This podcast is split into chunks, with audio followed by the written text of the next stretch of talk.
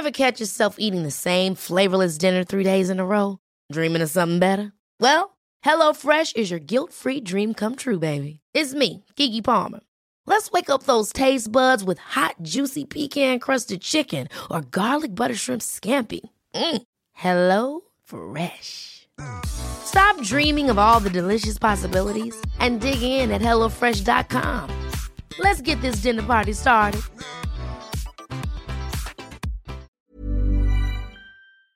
Salut, c'est Thomas Rozek.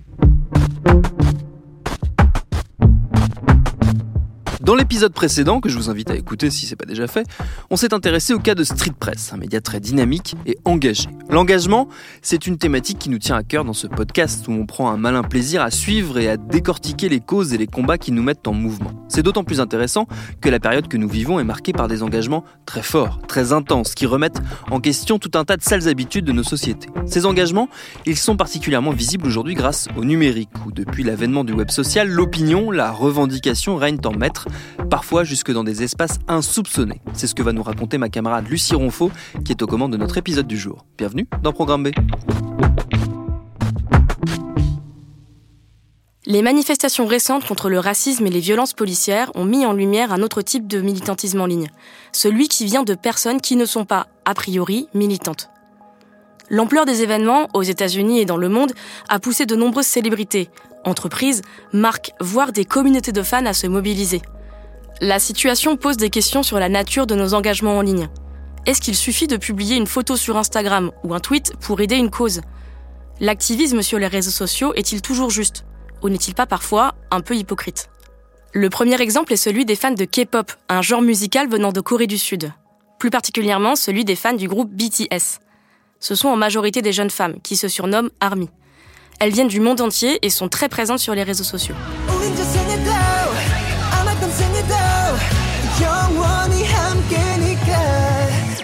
Ces dernières semaines, les fans de BTS se sont fortement impliqués dans le mouvement Black Lives Matter. Elles sont parvenues à faire tomber l'application de la police de Dallas, qui appelait à la dénonciation de manifestants. Elles ont aussi noyé des hashtags racistes sur Twitter. Suivant leur exemple, le groupe BTS a fait un don d'un million de dollars à des associations de défense des droits des Afro-Américains. En moins de 48 heures, leurs fans ont levé un million de dollars supplémentaires. Cette opération a été organisée par One in an Army, un compte Twitter spécialement dédié aux œuvres de charité soutenues par les fans de BTS. Ces histoires ont beaucoup intrigué les médias, qui se sont demandé pourquoi des fans de musique pop s'impliqueraient tant dans un mouvement social.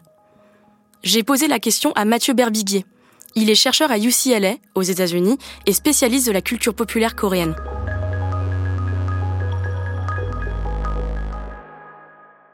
Est-ce que c'est la première fois que, que, les fans de BTS, donc euh, ARMY, s'engagent pour une, une, cause politique euh, telle que Black Lives Matter? Si on regarde à l'histoire euh, de la K-pop et des fans de K-pop, en fait, ça a toujours été quelque chose, le, les donations, l'engagement, que ce soit social ou politique.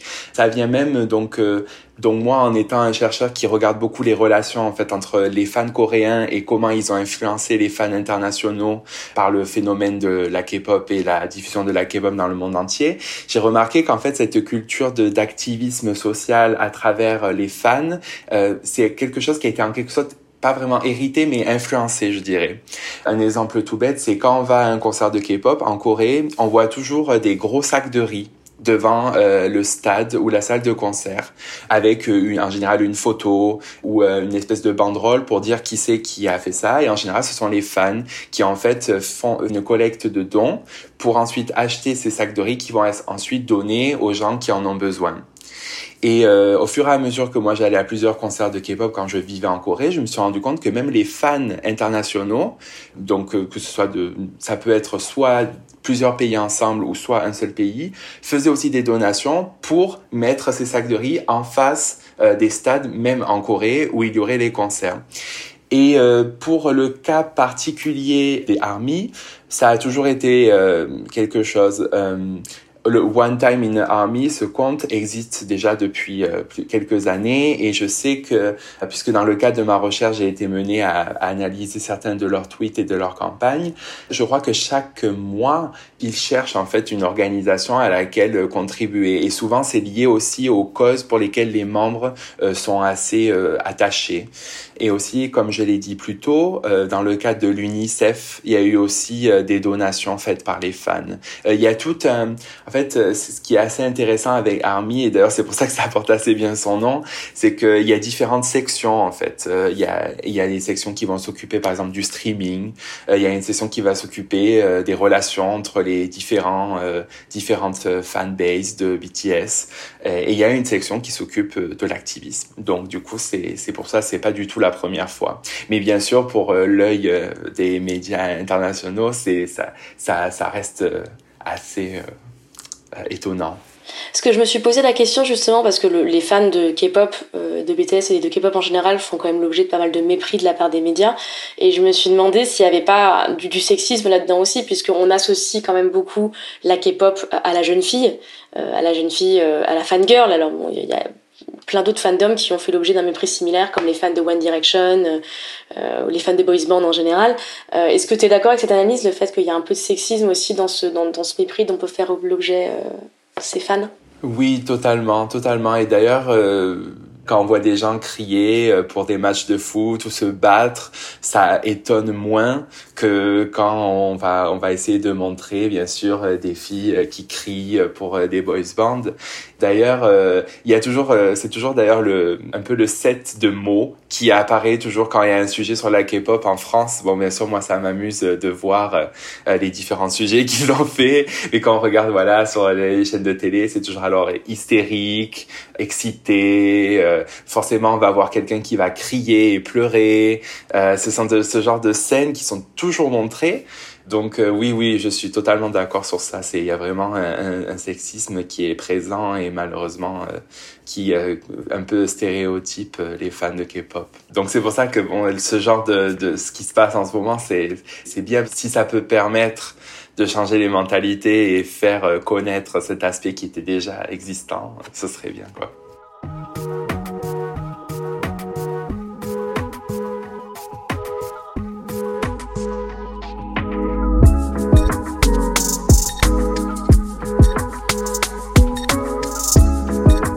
Les fans de K-pop sont un bon exemple d'engagement en ligne en dehors des sphères militantes.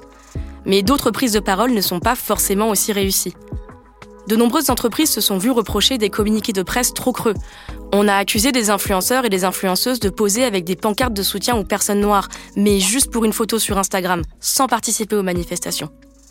Les critiques sont particulièrement fortes dans le milieu de la mode et de la beauté, très présents sur les réseaux sociaux, mais pas vraiment habitués à y faire de la politique.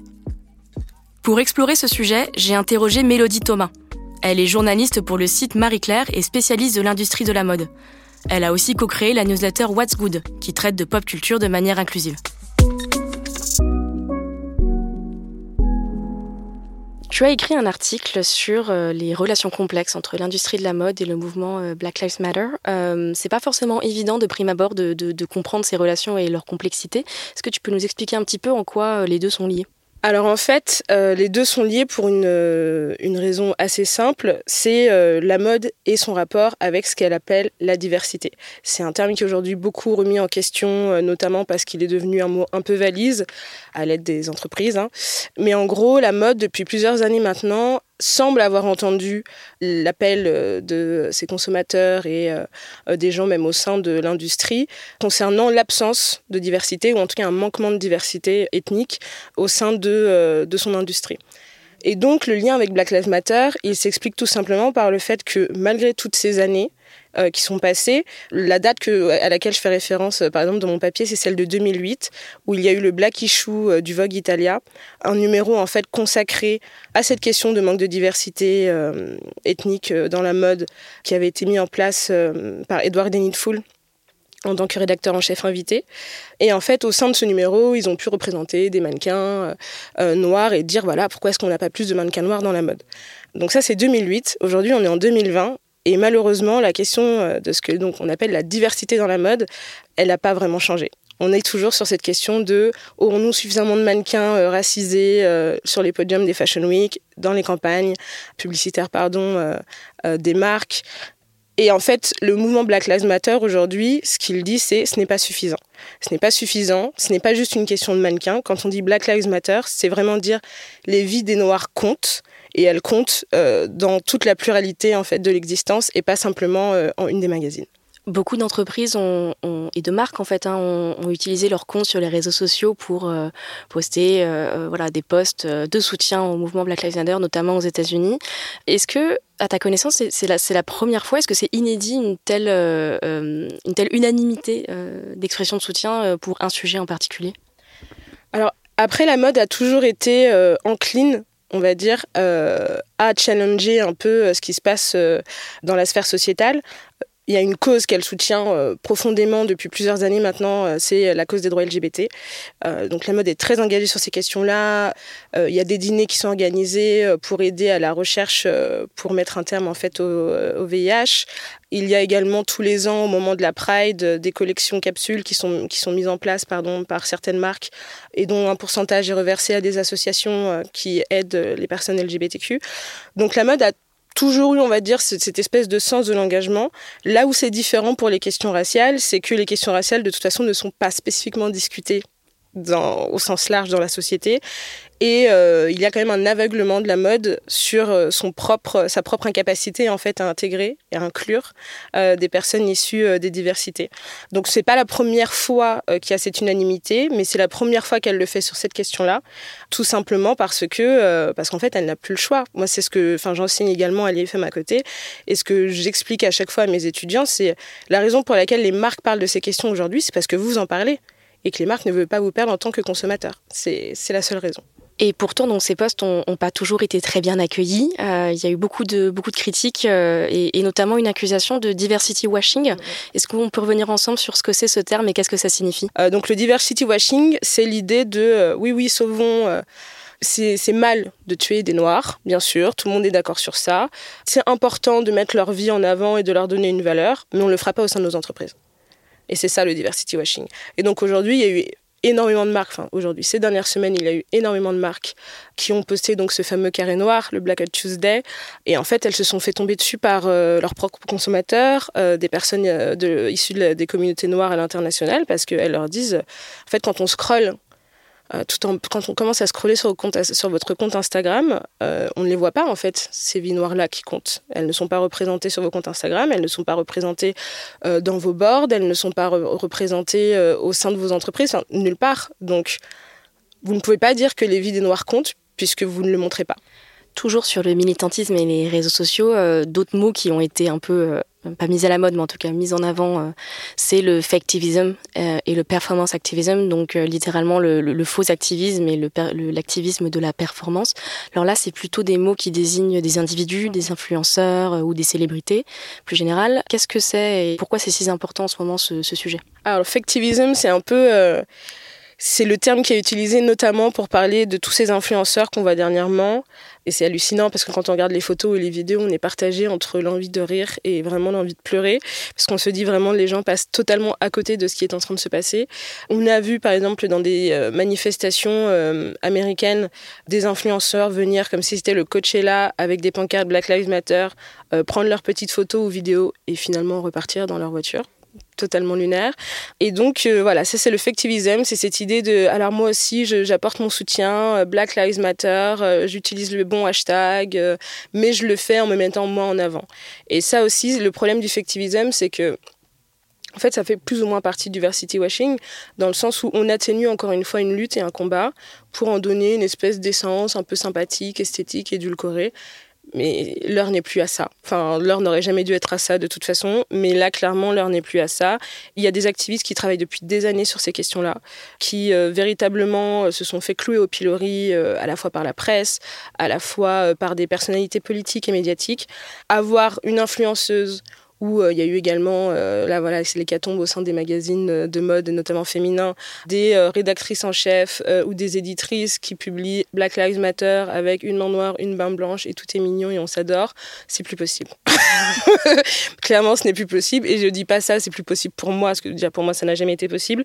Mais collectivement parlant, mondialement parlant, on voit bien qu'il y a une forte réaction euh, de la part des gens. Et quand on, quand on va en fait sur tous ces sites, quand on va sur tous ces, tous ces comptes d'influenceurs, ces comptes Instagram de marques, ces comptes Instagram de personnalités euh, publiques, etc., euh, les commentaires sont tous les mêmes. Qu'est-ce que vous faites concrètement? Est-ce que vous avez donné de l'argent? Comment est-ce que vous allez faire pour changer la dynamique au sein de votre propre entreprise? Les gens aujourd'hui veulent des réponses concrètes. Et ça, ça fait vraiment partie en fait de, de cette tendance de la transparence qui touche toutes les industries pour le coup, mais qui impacte particulièrement la mode, notamment parce qu'elle a énormément à se reprocher, euh, que ce soit sur sa supply chain, ce genre de choses. Mais en tout cas, sur la question euh, véritablement euh, de l'activisme, la nécessité de transparence, elle est réclamée elle est réclamée et je pense que c'est quelque chose sur lequel les gens n'arriveront pas, enfin ils, n'arriveront pas à faire bouger les gens sur ces questions-là en fait. C'est devenu une évidence pour le consommateur d'avoir accès à ce type d'informations. Et donc les marques pourront pas simplement mettre ce qui les dérange sous le tapis à présent, je pense. Thank you.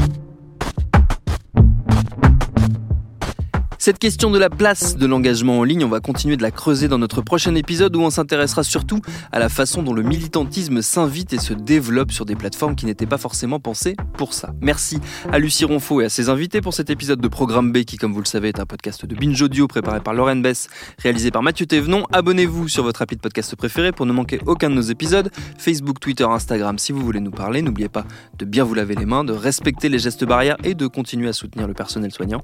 Et à lundi pour un nouvel épisode.